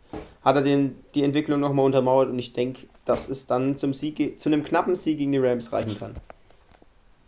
Ja, ich muss leider auch mit den Bills gehen. Das fällt mir als Patriots-Fan relativ schwer, aber ja, die, die Bills für mich in den letzten Wochen deutlich besser als. Also klar, beide haben gewonnen, aber die Bills haben für mich dann deutlich besseren Eindruck nochmal hinterlassen. Und ich denke, wenn es hart auf hart kommt, wird dann die, die Breite quasi der Defense da Aaron Donald überflügeln. Dann Spiel, man muss schon fast sagen, ich lehne mich da weiter aus dem Fenster, bei dem man sich ein bisschen in Sachen Spannung bisschen aus dem äh, bisschen äh, zurücknehmen kann. Die Washington, das Washington Football Team, jetzt wäre mir der Fehler fast auch das erste Mal passiert, Das erste gegen die Mal. Cleveland Browns. Doch, tatsächlich ist er mir zumindest on air, das wäre er mir das erste Mal. Die Strichliste für Blatt war voll. das, das können wir tatsächlich mal, mal anfangen. Ja. Und du meinst, dass die Browns es klar die- gewinnen? Ich, nee, ich glaube zumindest, dass es deutlicher wird als Bills gegen Rams etc. Also okay, ich glaube, dass die Browns da, die habe ich da deutlicher als Favoriten zum Beispiel als die Bills im Vergleich zu dem, was ich, wie ich die Bills über die, die Rams setzen würde. Also ich sehe die Browns als Sieger gegen das Washington Football Team. Ja, gehe ich mit. Ich mag Washington einfach nicht. Ja, ich, ich auch. So als, als ähm, äh, pff, äh, ja, journalistisch wertvolle Ma- Meinung äh, zu den Washington Red, äh, ah, zu, zu, äh, zu Washington, äh, ja, ähm, Da, da hätte man schon Noch ein Strich. eins. ja, Strich eins. mach einen Strich beim Strauß, komm. Äh, Und um das, Ja. um die, die Sache mit der Spannung jetzt wieder ein bisschen hochzufahren, Lauren, deinen Tipp hatten wir, du hast gemeint auch gegen das Washington Football Ja, Team. ja, für das Spiel verliere ich nicht mehr als zwei Worte. Weil du nicht Washington äh. Football Team sagen möchtest. Ich mag, ich, ich wollte es nochmal erwähnen, dass ich das kann. Auf jeden Fall, dann sind wir wieder im Spiel, das ich schon wieder deutlich knapper sehe. Und zwar die Minnesota Vikings, die irgendwie noch nicht so richtig in die Saison kommen, die in 0-2 stehen, dürfen zu Hause oder empfangen zu Hause die Tennessee Titans rund um Ryan Tannehill beispielsweise, der auch richtig und feiß und meiner Ansicht nach 2-0 steht, glaube ich Ja, mindestens das letzte Spiel gewonnen hat, ja, 2-0 steht, genau. Und ich glaube, die werden den Trend da fortführen und auswärts bei den Minnesota Vikings im US Bank Stadium ihren dritten Sieg in Folge einfahren. Also ich habe die Tennessee Titans als Sieger. da muss ich dann mal das erste Mal, ich glaube, äh, Marcel, sind wir das erste Mal auseinander, aber ich bin da bei den Vikings. Ich glaube, dass sie jetzt ähm, ein Bounceback haben werden, ähm, die Situation erkannt haben, dass es so nicht weitergehen kann und die Titans, auch wenn es schwierig wird und auch ich denke wirklich, dass es ein enges, äh, eine enge Partie wird, aber ich denke, dass Delvin Cook ein starkes Spiel haben wird und die Vikings den Sieg nach Hause tragen. Ja, da muss ich mich leider dem Marcel diesmal anschließen. Äh, anschli anschließen. anschließen. Ähm, ich gehe da doch auch mit den, mit den Titans, die haben mich jetzt in den ersten beiden Wochen überzeugt. Gefällt mir der De Defense noch ein bisschen besser als letztes Jahr und ja, da sage ich auch 3-0 Titans. So, dann sind wir nämlich wieder beim bereits von mir vorher ein bisschen angeteasten Spiel und zwar dem, meiner Meinung nach, ich glaube sogar dem zweitbesten Spiel an diesem äh, Wochenende im, im Gillette Stadium, nämlich bei den New England Patriots, sind nämlich die Raiders, von denen wir es eben schon hatten, die Oakland Raiders, äh, die Las Vegas Raiders, Endlich. das ist der nächste. Strich für mich dann Strich. die Las Vegas Raiders dann äh, zu Gast. Also gehypte Raiders gegen erstaunlich starke Patriots. Ich muss sagen, da habe ich mir sehr schwer getan, dann einen Sieger zu picken. Ich bin dann gegen meinen Trend bis jetzt mit den New England Patriots gegangen. Den würde ich jetzt den ersten Sieg zuschreiben. Also nicht den ersten Sieg für sie, aber zum ersten Mal, dass ich auf sie tippe. Ich sage, New England Patriots werden die Raiders zu Hause überflügeln. Ja, da lasse ich dann gleich mal nochmal einen Patriots-Fan den Vortritt, weil ich mir tatsächlich noch nicht so ganz sicher bin. Ich entscheide es gleich aus dem Bauch raus. Das ist wieder mal Top-Vorbereitung für Niklas. Ich merke schon wieder. Ähm, ich muss ganz ehrlich sagen, ich habe was gemacht, was ich eigentlich nicht gerne mache. Ich habe ähm, auf die Raiders getippt. Ist, äh, ist mir wirklich schwer gefallen, kann ich nach draußen noch bestätigen, aber die Raiders haben mich Monday Night so überzeugt und ah, unser nur Laufspiel. Haben die Highlights dich nicht. überzeugt, die du gesehen hast, oder was? Die Highlights, die, haben das, die Highlights haben mich überzeugt. Ähm, ich, ich sag, wie es ist, nur Laufspiel reicht da eben wahrscheinlich nicht und Cam braucht noch ein paar Zeit, äh, paar, paar Zeit, ein paar Wochen, um da ins Passspiel vielleicht noch mit reinzukommen. Wir müssen ja jetzt noch nicht so viele Spiele gewinnen, es reicht, wenn wir jetzt noch 1 und 2 stehen, ist auch okay. Ich gehe mit den Raiders. Ja, ich habe mich jetzt auch mal entschieden. Ähm, ich gehe mit meinem Fantasy Boy Josh Jacobs, weil der muss Punkte machen und deswegen müssen die Raiders gewinnen. Die Las Vegas Raiders holen sich den dritten Sieg in der noch jungen Saison, ähm, ähm, in der erst dritten Woche und stehen dann nach der, Saison, äh, nach der Woche mit 3 und 0 da. Werden spätestens dann die, wahrscheinlich mit die Überraschung der Saison. Vielleicht eine Überraschung bahnt sich auch im nächsten Spiel an, und zwar in Sachen unserer Tipps. Ich sag's ganz ehrlich, ich bleibe meiner Taktik treu und muss leider wieder gegen die New York Giants setzen, vor allem jetzt ohne Saquon Barkley. Auf der anderen Seite, wie gesagt, auch die verletzungsgebeutelten äh, San Francisco 49ers, die auch wenige Sympathien von mir genießen, wenn ich ehrlich bin. Die habe ich aber dennoch als Sieger, muss ich sagen. Also ich bleibe treu gegen die Giants leider, für die San Francisco 49ers ebenfalls leider. So mein, mein Tipp. Ja, ich, ähm, Im Übrigen, ich muss ganz kurz, muss ganz kurz unterbrechen, da sind wir dann auch wieder im MetLife Stadium mit dem gefürchteten Rasen. ah, die 49ers wirklich haben so richtig geilen Schedule. Die freuen sich schon wieder drauf, noch andere Spieler zu ver äh, verlieren. Aber ich denke, ähm, äh, ja, ich bleibe jetzt den Giants einfach mal treu, ne, muss ich sagen. Das mache ich jetzt noch ein, zwei Wochen lang, danach habe ich das Tippspiel eh verloren und dann ist auch wieder gut. Ähm, ja, ich denke, dass.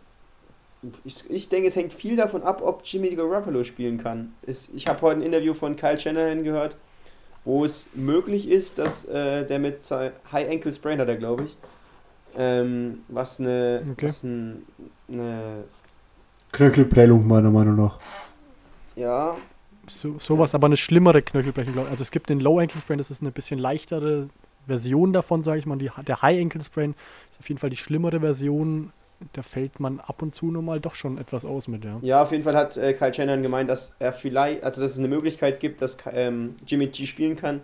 Wenn dann tatsächlich äh, Nick Mullins spielen muss, sehe ich auf jeden Fall eine Chance, dass die Giants, auch ohne Saquon Barkley, vielleicht mit Devonta Freeman, da den ersten Saisonsieg holen können. Ich bleibe jetzt noch eine Woche bei den Giants und dann schauen wir mal nächste Woche weiter. Also ich, ich glaube, ich, ich, ich tippe das Spiel gar nicht. Jeder hat jetzt im Podcast mitbekommen, für wen ich da tippe. Ich sage dazu gar nichts mehr. Für die Giants, Dann, Ja. Fast. dann haben wir, dann zu- kommen wir zu einem Team, das ist, gegen das ich vorhin schon einen kleinen Seitenhieb ausgeteilt habe.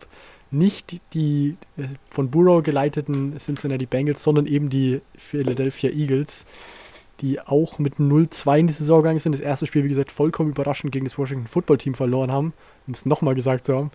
Das zweite Spiel gegen die Indianapolis Colts verloren, die stehen 0-2, da ist der Baum am Brennen. Das also, ich glaube, das erste Duell, wo beide Teams 0-2 stehen und ich glaube, um die gescholtene Eagles-Seele ein bisschen zu, zu balsamieren, gebe ich ihnen da halt den Sieg. Also ich sage, die Eagles werden den Nummer 1 Pick Joe da ausstechen und zu Hause den Sieg davon tragen.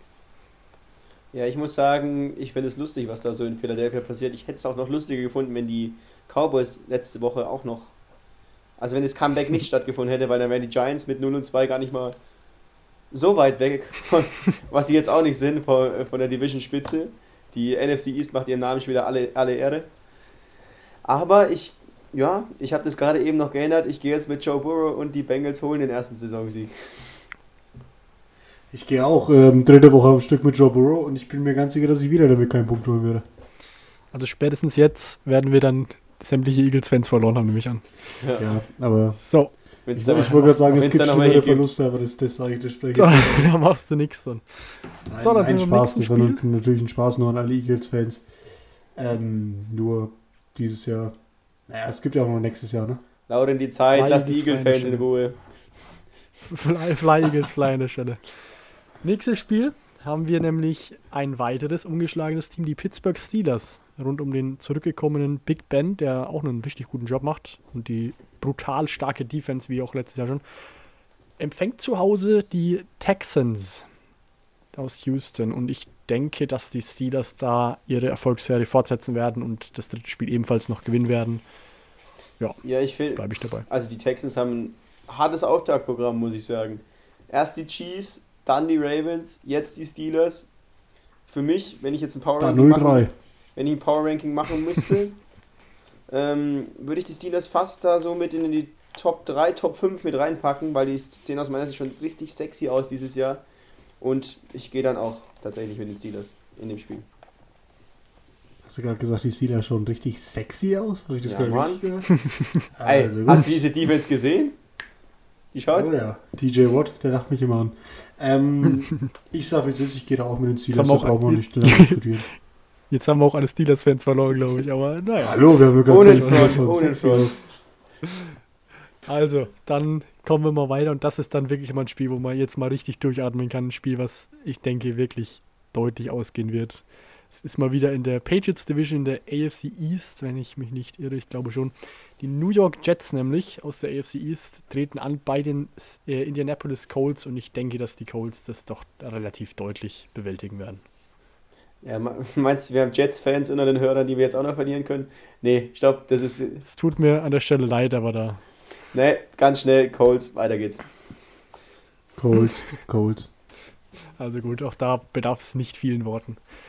Dann ein Team, das mich, wie bereits erwähnt, letzte Woche, also in Woche 2, sehr positiv überrascht hat. Dementsprechend bekommen sie hier auch den nächsten Sieg von mir gut geschrieben, beziehungsweise zugetippt, sage ich mal. Das sind nämlich die Chargers, die zu Hause spielen werden im SoFi Stadium. Zweites Heimspiel gegen die Carolina Panthers. Also ich glaube, die Chargers werden das machen und sich für den für den Lohn des, des äh, den Lohn für das Chiefs-Spiel, das sie wirklich stark gemacht haben, verspätet abholen und da gegen die Panthers dafür dann ihren Sieg holen.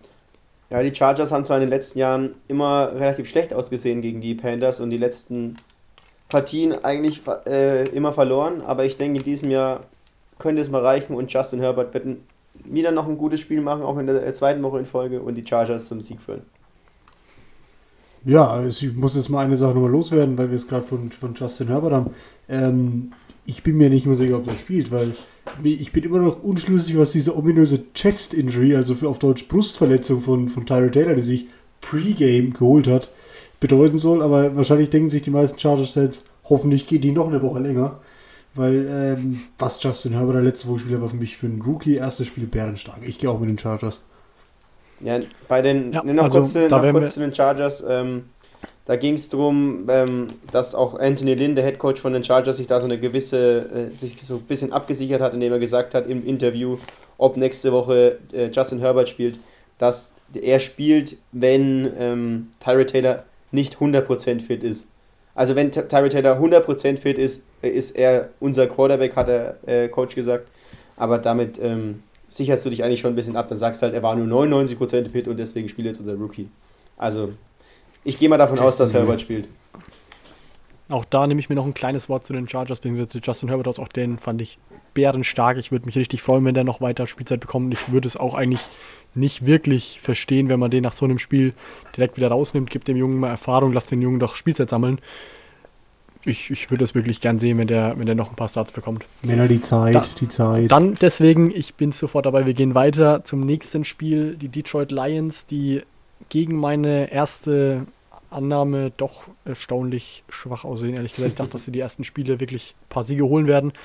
Bei den Cardinals, die Cardinals haben wir auch schon erwähnt, als eines der Teams, die wirklich momentan einen riesen Lauf haben. Dementsprechend wäre es alles andere als, als normal, wenn ich die jetzt äh, als Sieger haben würde. Also ich nehme die, Charger, äh, die, die Cardinals als, als Sieger in diesem Spiel. Kyler und die Hop holen Sieg Nummer 3. Sehe ich genauso. Dann sind wir mal wieder beim, beim Team von Tom Brady. Auch so ungewohnt es auch immer noch sein mag. Bei den Buccaneers, die zu Gast sind bei den Broncos.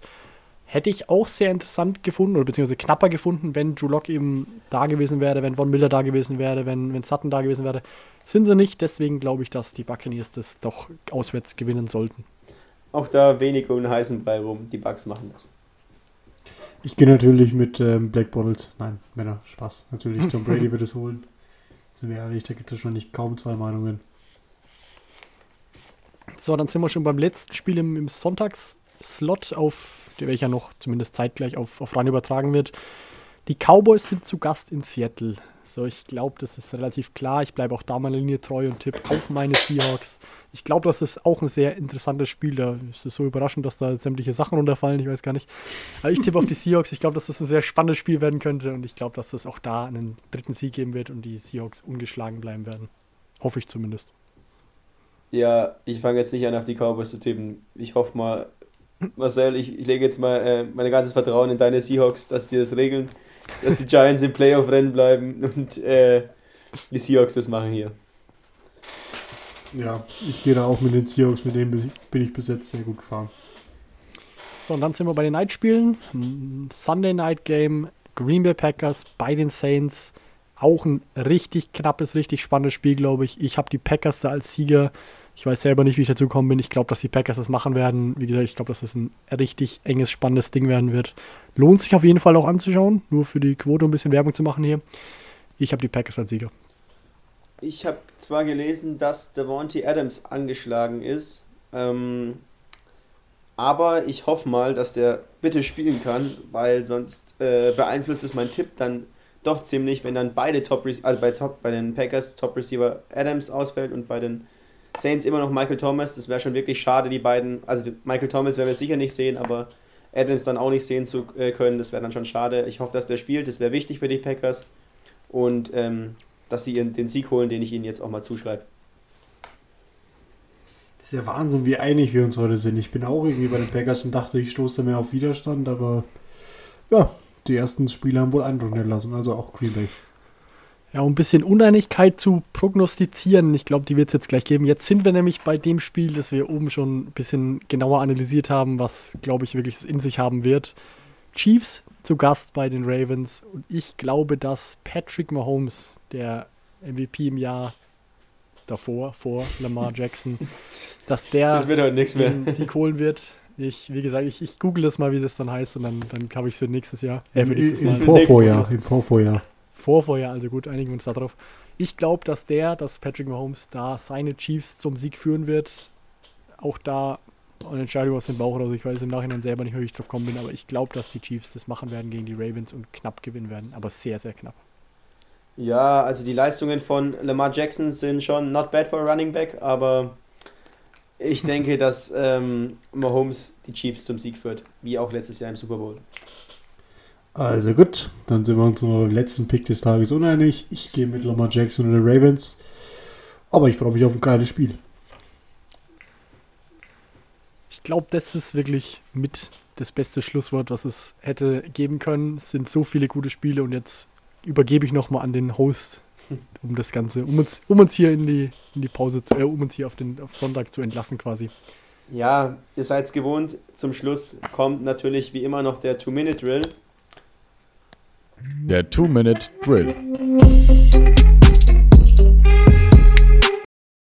Und heute soll es um die äh, San Francisco 49ers gehen, die jetzt, wie bereits oben erwähnt, sie waren heute am Anfang der Sendung schon oder der Folge schon Thema, haben jetzt viele Starspieler ver verloren, äh, mit Bosa, mit Mostert, mit Jimmy Garoppolo, mit Solomon Thomas, mit ähm, Richard Sherman, der jetzt auf IR ist. Es wird auf jeden Fall eine schwierige Saison für die, äh, für die 49ers. Jetzt ist die Frage, sind die 49ers mit dem ganzen Verletzungspech jetzt überhaupt gar kein Contender für den Super Bowl mehr? Marcel, Lauren, was haltet ihr davon?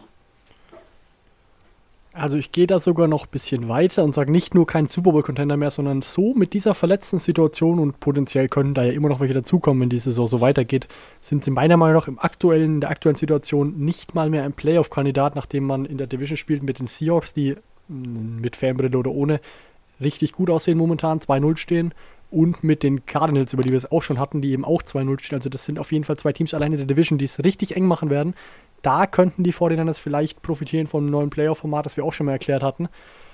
Ich denke aber momentan, dass es da ganz, ganz, ganz eng werden wird in Sachen Playoffs, wenn sie da nicht irgendwie einen Turnaround bekommen, beziehungsweise die ganzen Kurzzeitverletzten, Jimmy G, der, man weiß nicht genau wie lange, die Running Backs sollten normal nicht so lang fehlen. Wenn die nicht schnellstens zurückkommen, wird es, glaube ich, richtig eng mit Playoffs. Ja, ich schließe mich da sogar mal dir an. Also ich, ich sehe es auch nicht so, dass die nicht nur Super Bowl nicht mehr sind, sondern so viele Verletzungen auch so von so relevanten Spielern auf einen Schlag, das, das kannst du nur schwer ausgleichen. Klar, die haben muss man gar nicht drüber reden. Die haben auch ähm, in der zweiten und dritten Reihe keine schlechten Spieler. Aber ja, du, du sagst es, das ist in der Division, in der die spielen, die Hawks und die Cardinals, die schauen super aus. Also von daher, es wird richtig schwierig für die Niners, was ich eigentlich schade finde, weil die haben eigentlich, ich mag die Niners nicht wirklich, aber die haben gut gearbeitet in den letzten beiden Jahren, haben sich dann ein solides Team aufgestellt, gut gedraftet und das ist, haben sie einfach nicht verdient. Verletzungen wünschen mir ja keinen, aber ich sehe es auch eng, wenn, dann rutschen sie wahrscheinlich nur noch knapp rein nach meiner Prognose. Ja, das ist, äh, verzeiht uns, aber es ist halt wirklich eine absolute Folge der Einigkeit. Ähm, ich muss da wirklich sagen, ich bin da, ich denke, dass es schwierig wird für die, ähm, für die 49ers. McKinnon fehlt ja jetzt auch noch, das, zumindest das nächste Spiel. Ich weiß gar nicht, wer da jetzt äh, gegen meine Giants äh, im Running Game aktiv ist. Marcel hat sich vorhin schon äh, in unserer Besprechung davor dafür beworben, was das übernimmt. Aber, ich, ich würde es machen, also wenn ich den Call bekomme. Also ich würde sagen, als Giants-Fan, Marcel, du kannst es gerne machen. Aber ich denke, dass ähm, das Verletzungspech wird den ähm, 49ers wohl die Playoffs kosten, denn auch die Rams stehen schon 2-0. Du bist auf jeden Fall jetzt schon mal ein Spiel hinten dran, hast schwierige Spiele in der Division. Bowser kommt nicht zurück. Ich denke, das reicht dieses Jahr nicht. So, dann können wir den Two-Minute-Drill an der Stelle abschließen, nicht, dass wir die Zeit überziehen. Allerdings möchte ich doch nochmal zurück, um ein bisschen Uneinigkeit reinzubringen. Also ich glaube, ich würde es als Running Back doch einigermaßen annehmbar machen. Ja, ich, ich glaube, deine 70 Kilo Kampfgewicht, die wären auf jeden Fall, du wärst NFL-ready. Du wärst, ich würde da für die ein oder anderen 100 Yards gehen. Ich, ich, ich glaube, glaub, glaub, du musst Du, du, du, stehst wahrscheinlich im Weg und brichst ja alles. Da bin ich mir also die 49ers spielen noch zweimal im Jahr gegen die Rams. Ich würde gerne Strausi gegen Aaron Donald sehen. Ja. Da könnte ich dann wenigstens nächste Woche wahrscheinlich aus erster Hand in Sachen Verletzungspech noch mal ein bisschen Update geben. Aber ich, ich würde euch gerne vor allem davor beim Bankdrücken, würde ich euch gerne mal parallel sehen, wie, wie ihr da ausschaut. Also gut. Oh, übrigens, ja, ich die Woche mal einen Abschluss machen, bitte? Bitte, Niklas, wie wir die Woche einen Abschluss, Eigentlich Abschluss machen. Also na, nachdem wir in der Demokratie leben, ja. ich würde, ich stimme, ich stimme dafür. Bitte schön. Weil ich habe mir da, ich habe mir vorhin vom Strauß ähm, einen sehr interessanten Spruch ausgedacht. Also wie gesagt, Männer, wir haben eine richtig, ähm, ja, spannende Woche Football vor. Wir haben, wir haben viele Highlight-Spiele, Sunday und Monday Night. Ich sag, wie es ist. Schlaft ordentlich aus am Wochenende, dass ihr bereit seid. Balsamiert euch noch ein bisschen eure Seelen. Und ähm, ich sag dann bis nächste Woche. Viel Spaß euch. Ciao, ciao. Äh, Niklas, du musst vor mir. Ich habe keine Ahnung, was ich jetzt sagen muss. Mach es mit Servus. Ich habe gedacht, wir tauschen auch noch ein bisschen unsere Sprüche. Nee, ich sage jetzt trotzdem Ciao, ciao. Also, dann sag ich nochmal Servus. Macht's gut. Macht's gut.